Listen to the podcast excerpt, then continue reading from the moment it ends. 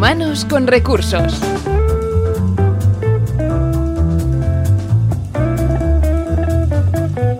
¿Qué tal? Bienvenidos a Humanos con Recursos, el podcast de los innovadores. Este podcast es una iniciativa de Inusual, empresa global especializada en preparar a líderes innovadores que crean organizaciones fuera de lo común. Como cada primer martes de mes nos acompaña un profesional con quien charlaremos y aprenderemos sobre la influencia de la cultura innovadora en sus proyectos.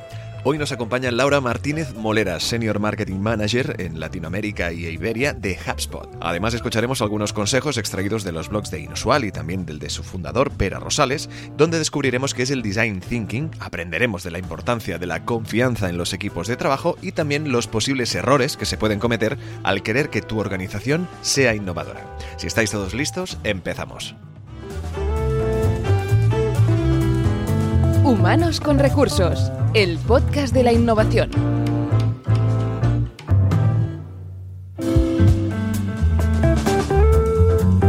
El pensamiento de diseño o design thinking es una metodología enfocada a desarrollar la innovación dentro de las organizaciones, pero centrada en las personas, observando retos, detectando necesidades y finalmente aportando soluciones de una forma eficaz y exitosa.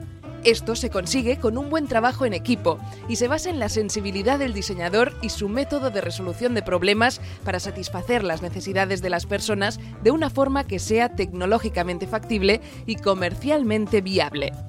Esta herramienta de trabajo se divide en cinco pasos. Aplicado a la educación, este modelo permite identificar con mayor exactitud los problemas individuales de cada alumno y generar en su experiencia educativa la creación y la innovación hacia la satisfacción de los demás, que luego se vuelve simbiótica.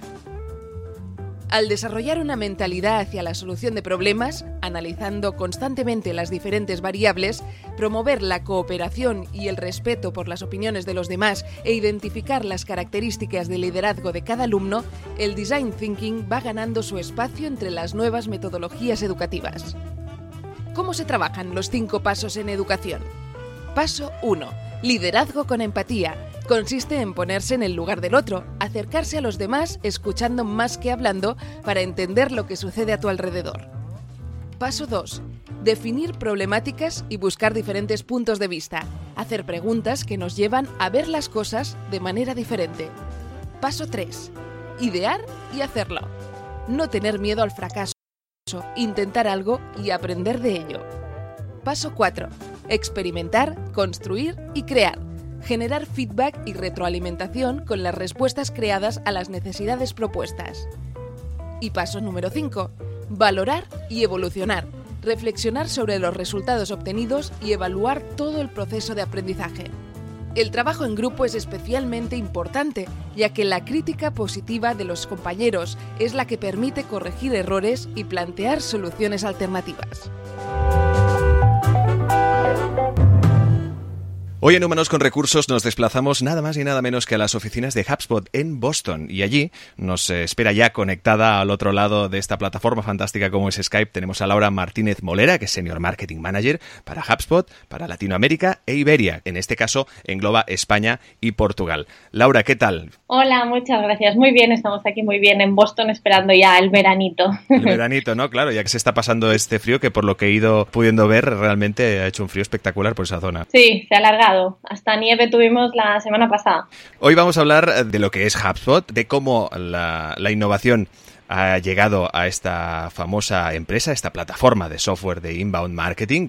Vamos a empezar para que nos definas un poco, aparte de la definición que yo he podido dar, que es la que puede encontrar todo el mundo en vuestra web, de qué es exactamente HubSpot. Pues mira, HubSpot es toda una manera de mm, ver cómo se tiene que relacionar tu empresa con tu audiencia.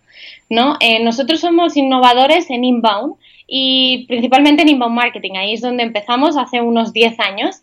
Em, y creamos toda una metodología y ahí siempre la estamos definiendo. Pero no solo se aplica en el ámbito de marketing o en el departamento de marketing, sino que lo aplicamos en todas las partes, por eso digo, de tu empresa, ¿no? Inbound al final lo que se trata es de crear contenido para que tu audiencia se interese, se interese en lo que tú estás creando, te vea como un referente, confíe en ti y al final pues consuma un poco este contenido. Este contenido puede ser en forma de un blog, de vídeos, en las redes sociales, por diferentes campañas, puede ser de muchas formas, hasta calculadoras. Así la gente cada vez va a consumir más este contenido de ti y al final se va a enamorar, ojalá, de tu empresa y de tus productos y todos los servicios, ¿no? Pues que les estás dando, se van a convertir ya en leads, digamos, calificados, porque van a ser personas interesadas, y a partir de ahí, pues le vas a dar el servicio, el mejor servicio que le puedas dar, o el mejor producto, y se van a convertir en clientes. Y además siempre hay un paso más, que siempre nos gusta decir que no solo clientes, queremos que estos clientes además estén contentos con tu empresa, ¿no? Con tus servicios. Así pues podemos cerrar el ciclo y siempre decimos que un cliente feliz es lo mejor que podemos tener porque nos ayudan a conseguir más audiencia y más prospectos, más clientes potenciales para un futuro. Eso sería un resumen muy resumido de qué es Inbound y de qué trata HubSpot. Muy bien resumido, sin duda, porque además es eso, ¿no? Al final es, se trata de un nuevo estilo de marketing hecho por personas para personas. Dejamos un poco atrás el marketing tradicional, que como bien ah, anunciáis en vuestra web, ha quebrado. Exacto, tienes toda la razón. Es hacer un marketing más humano, más personal y sobre todo educativo y útil para estas personas. Claro, y además en este aspecto es cuando entra yo creo que de, lleno el espíritu, la cultura, también la filosofía innovadora, ¿no? Estamos hablando de romper con lo establecido hasta día de hoy, con ese marketing pues quizá más agresivo, más directo, pues precisamente eh, en todo lo contrario, ¿no? En realizar, en generar, en crear este contenido que lo que hace es atraer a una persona que realmente siente interés por lo que acabará consumiendo, comprando o lo que sea en este caso. ¿Cómo influye la innovación en HubSpot? Es muy buena pregunta.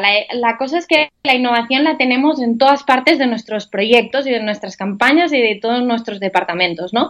Como bien has dicho, es centrado en el consumidor y ver cómo este consumidor evoluciona entonces es necesario tener innovación cada día porque este, este consumidor en verdad va innovando, ¿no? A medida que se va desarrollando pues en el mercado, se va haciendo más experto. Así pues la innovación la tenemos bastante, yo diría, es una parte de nuestros valores dentro de nuestra empresa.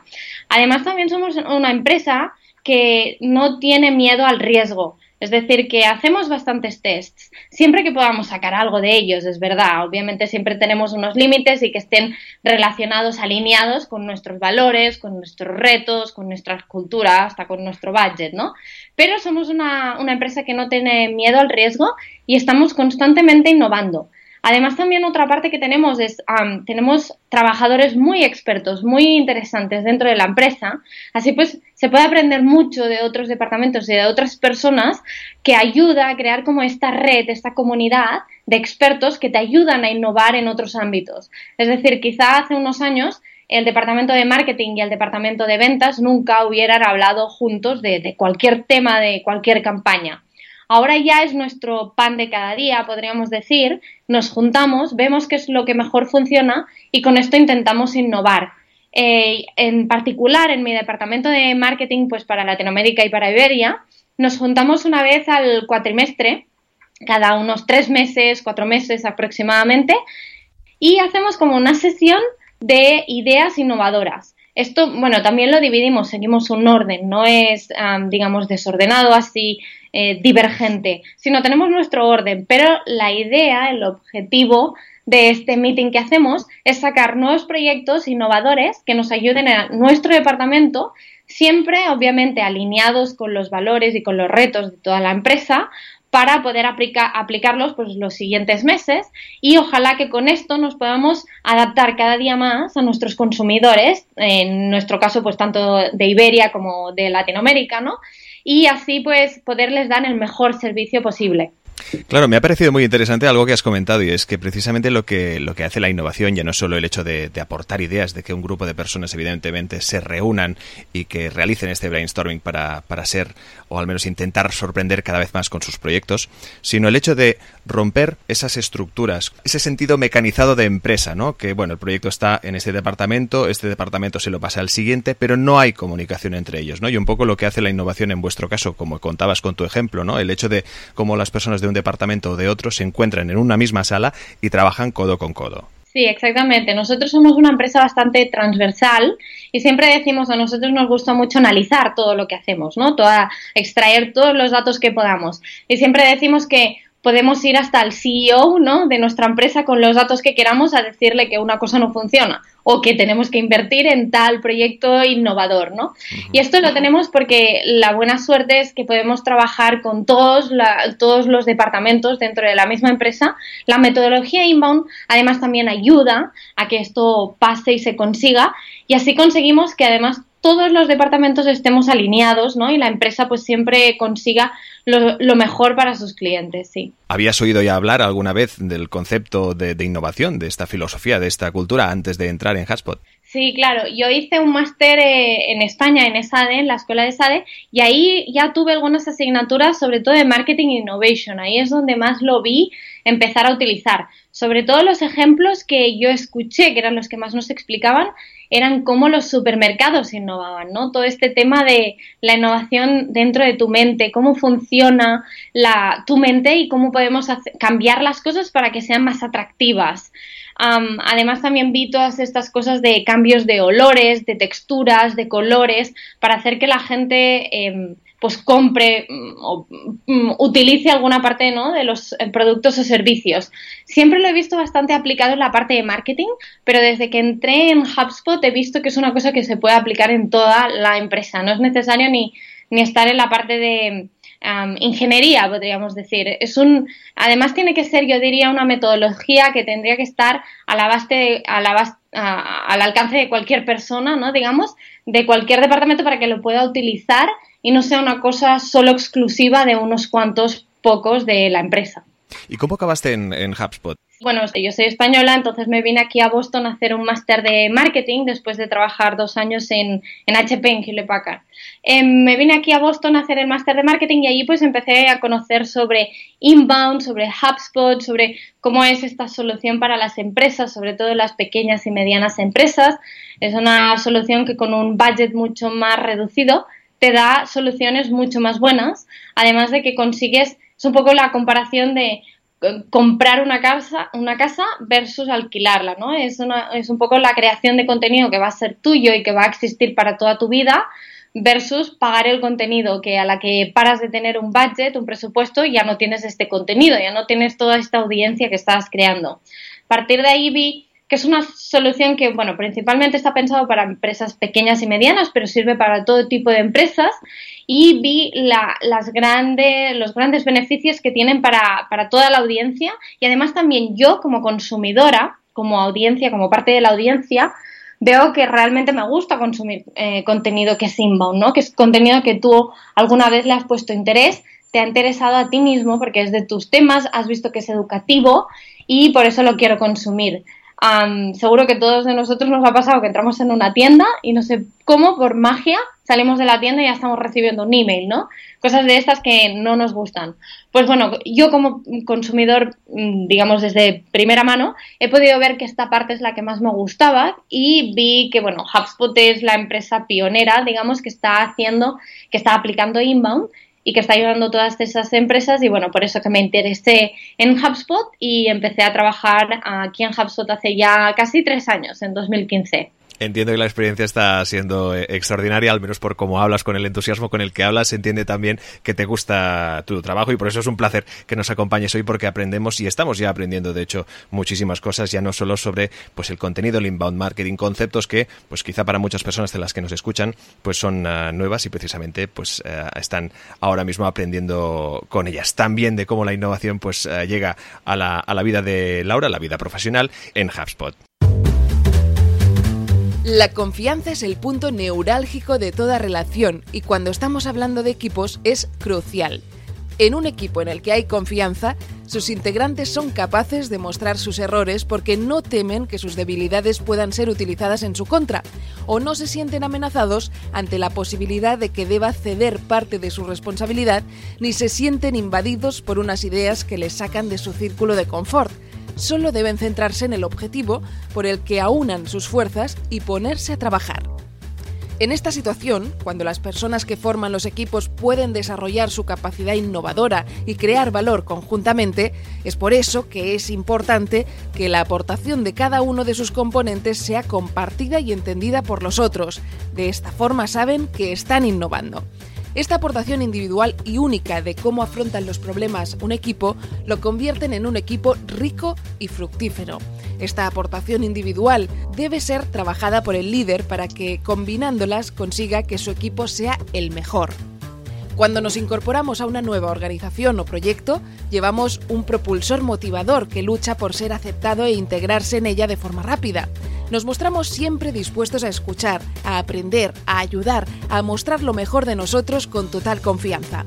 No debemos dejar de lado este valiosísimo valor, porque como dice Stephen R. Covey, cuando la confianza es alta, la comunicación es fácil, instantánea y efectiva. Y eso es lo que todos perseguimos, y más en un equipo. Hablando precisamente del inbound marketing, esta forma de marketing más responsive, porque al final eh, no se trata de del ser agresivos, como tú hablabas, esta forma de recibir un mail cuando sales ya de una tienda, ¿no? Como que si te, casi que te obligaran, ¿no? Al final es crear esta atracción para que una persona pues acabe convirtiéndose en un lead, en un posible cliente, y es más, al final acabará siendo un cliente fiel, porque evidentemente le habrás generado un contenido que le supondrá un interés real.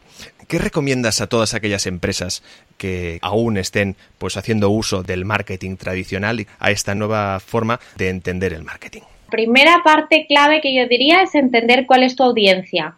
Tipo de audiencia puede haber muchos, tú puedes tener millones de personas. Imagínate una escuela eh, o universidad. Bueno, pues puedes tener quizá personas que son menores de edad, puedes tener las personas ya adultas o puedes tener los padres de esos menores de edad.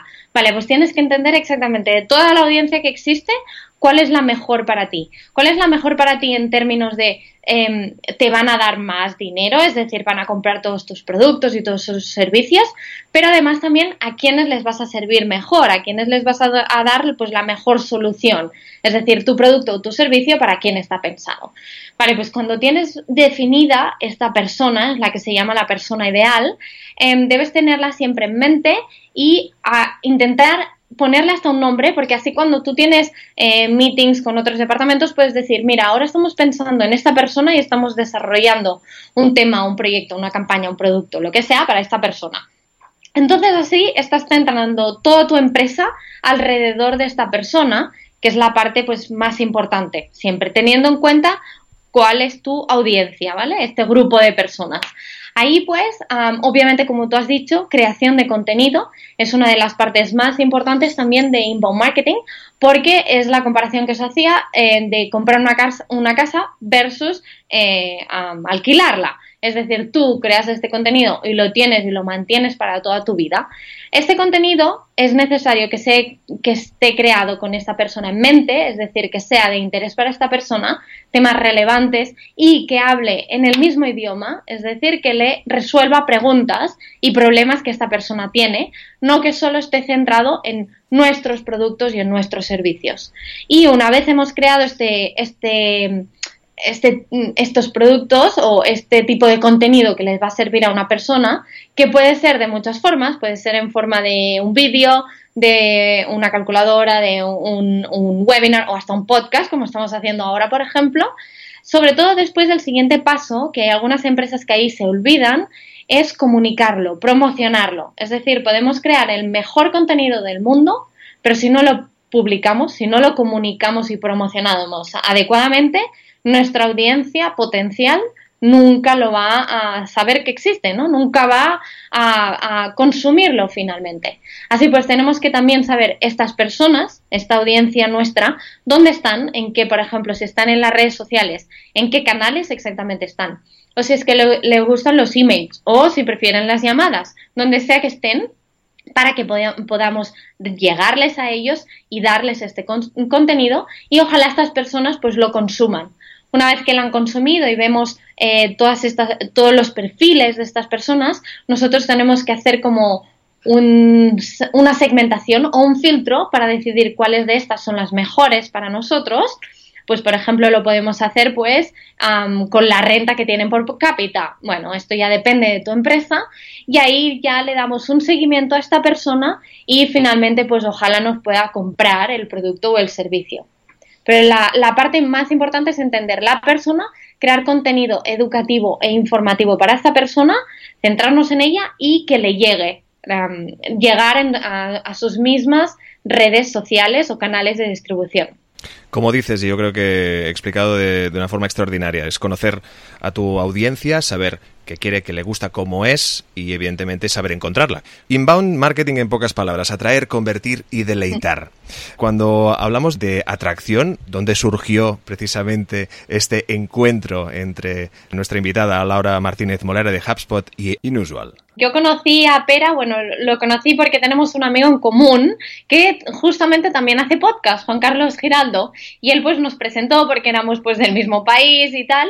Entonces yo empecé a hablar con Pera, Pera me, explicó un poco de inusual, ah, me hicimos también pues una visita, hablamos también un poco de HubSpot, vimos que estábamos bastante alineados, que aunque em, no sea el, mismo tipo de empresa, una está muy ligada con la otra y al revés, ¿no?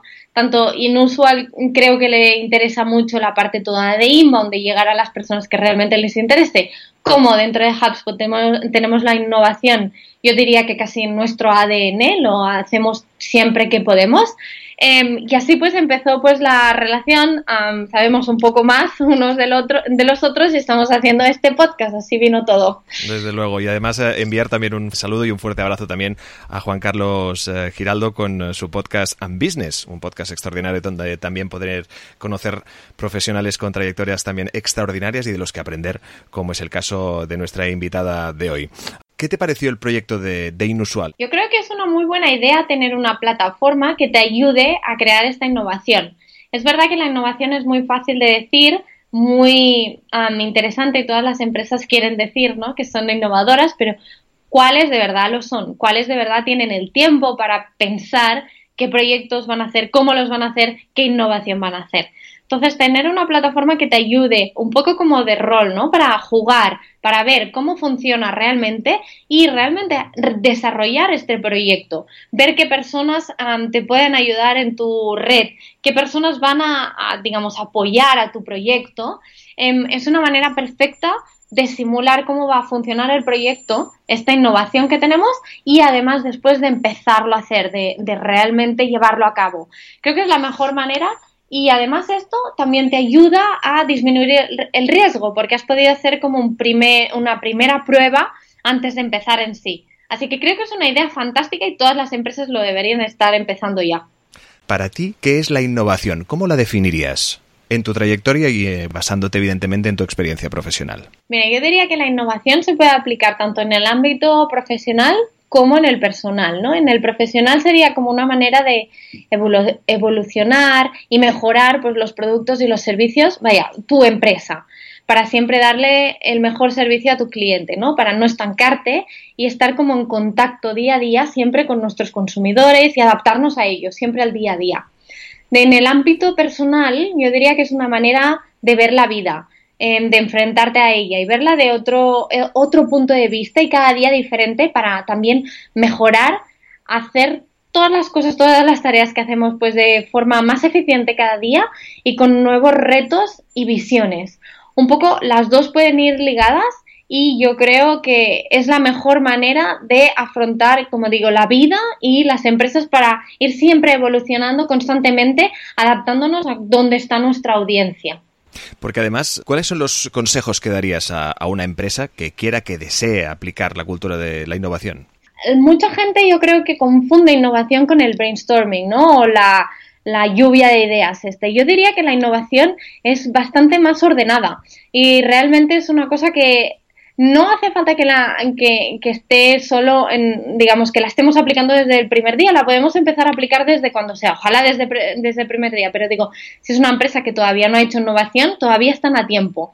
La innovación yo diría que lo que se centra es en entender cuáles son los retos y los challenges, es decir, hacer como un buen análisis de tu empresa, ver dónde tienes más eh, posibilidad de crecimiento y de cambio para mejorar entender dónde están, que serían como los pain points, y a partir de ahí intentar mejorar estos puntos, ¿no? Buscar otras maneras desde quizá otros ámbitos, otras perspectivas, ¿no? Pues por ejemplo, cómo podríamos mejorar una de las campañas de marketing, pero mirándolo desde el ámbito de servicios o desde ventas.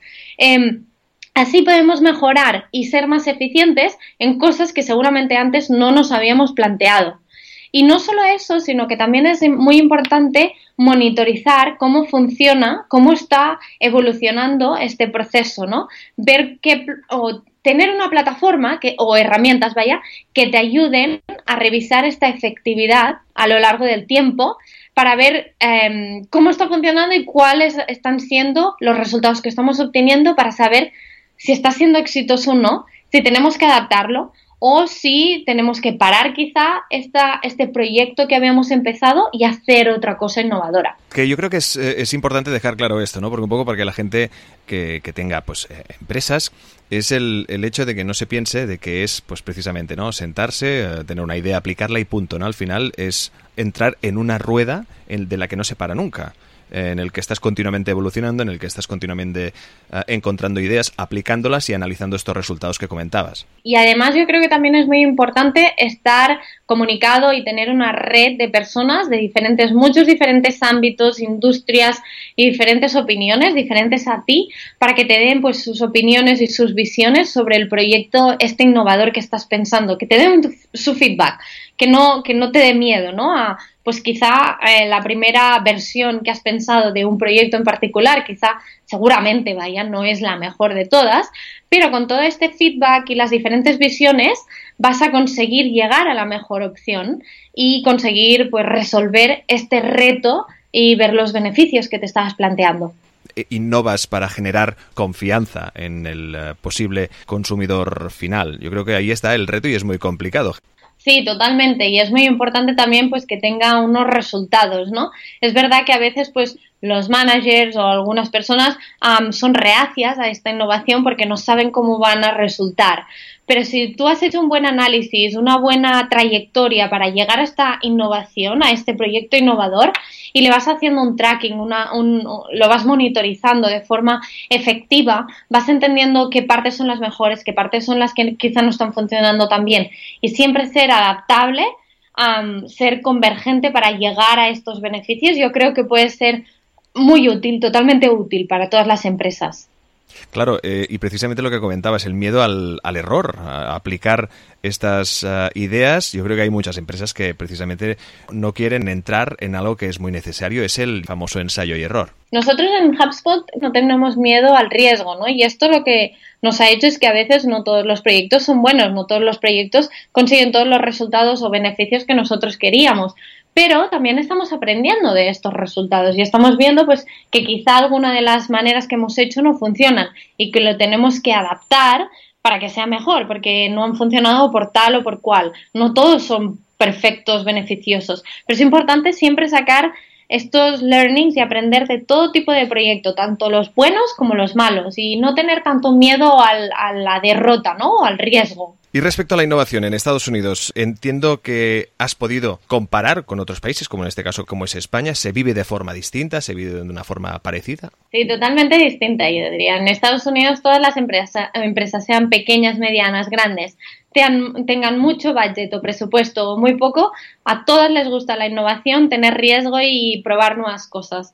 Eh, además, la, las redes, las comunicaciones que tienen son mucho más grandes. Las empresas están cada día en contacto con sus competidores o con empresas de la misma industria para aprender de ellos, para saber compartir las mejores prácticas y estar cada día innovando, aplicando nuevas técnicas. Eh, además, así también es como una empresa aprende, crece, mejora y va, va hacia adelante. Yo creo que es la clave y no solo para los trabajadores, pero también para el, el nivel más alto de las empresas, estar en, conexión con empresas de tu misma industria, entender qué es lo que hacen para todas ir aprendiendo y aplicar la innovación desde arriba hasta, hasta la, el detalle más pequeño de tu empresa. ¿Y qué le depara a una empresa como HubSpot en este año 2018?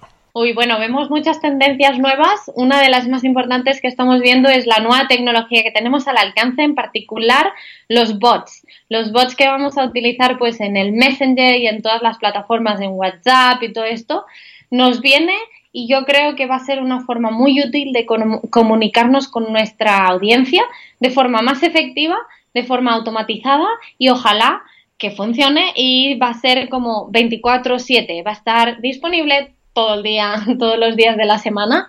Eso es donde vamos, vemos la tendencia más importante hoy en día. Laura Martínez Molera, Senior Marketing Manager para HubSpot, para Latinoamérica y también para Iberia. Muchísimas gracias por atendernos. Buen trabajo y feliz innovación. Muchísimas gracias. Que vaya bien el día.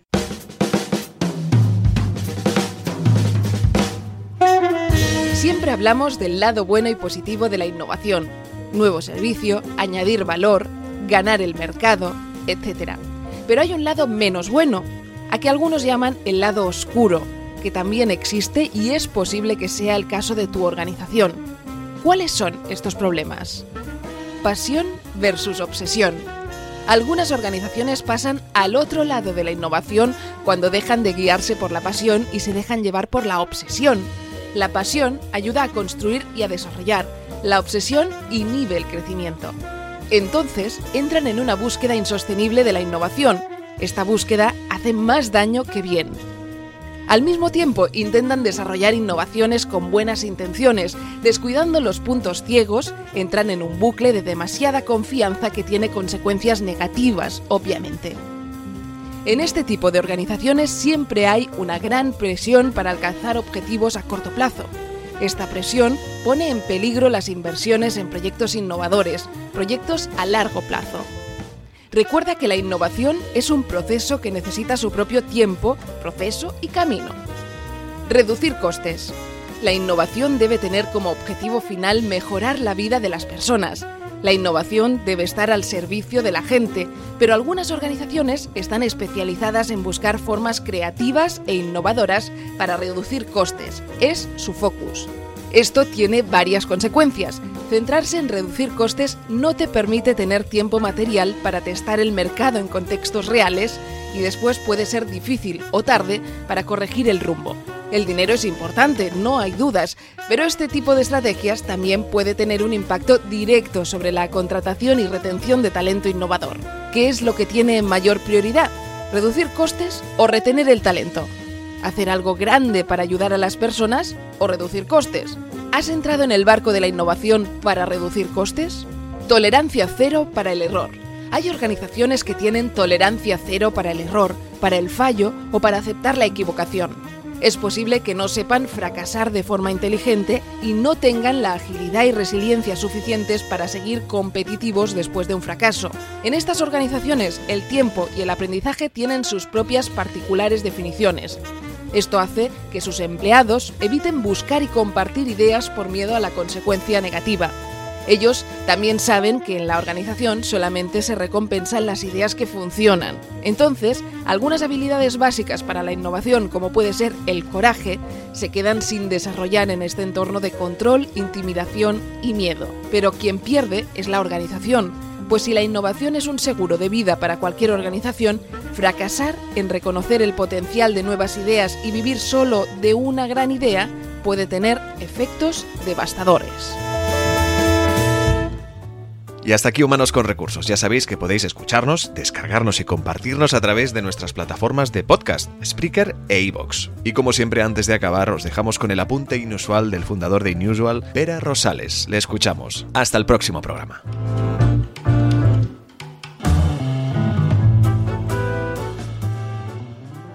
El apunte inusual de Pera Rosales.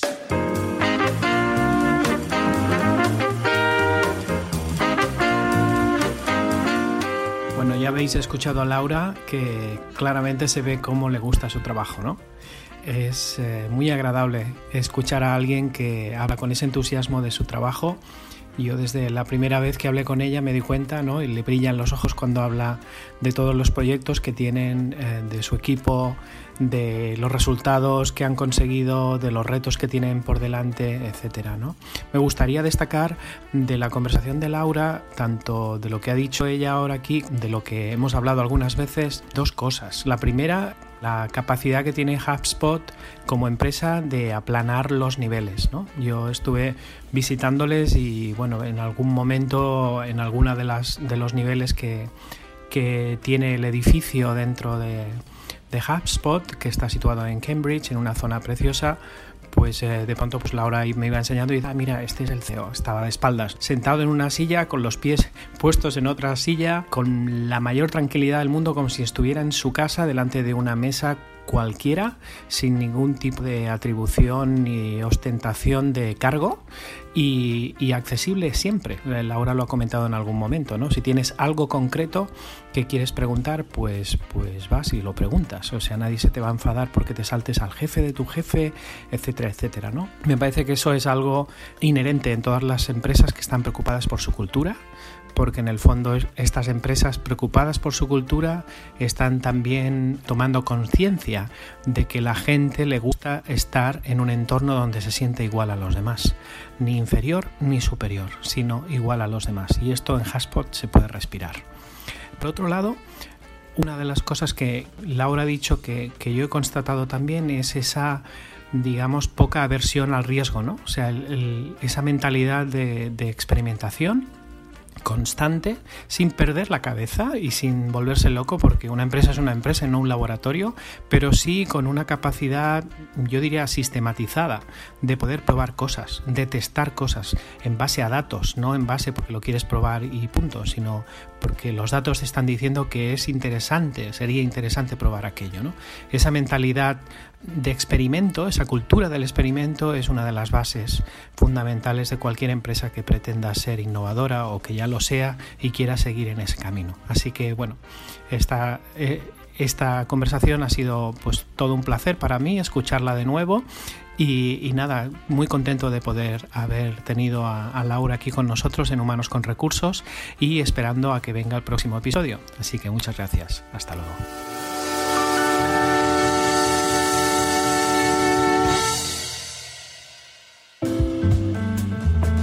Síguenos en inusual.com y en nuestras redes sociales.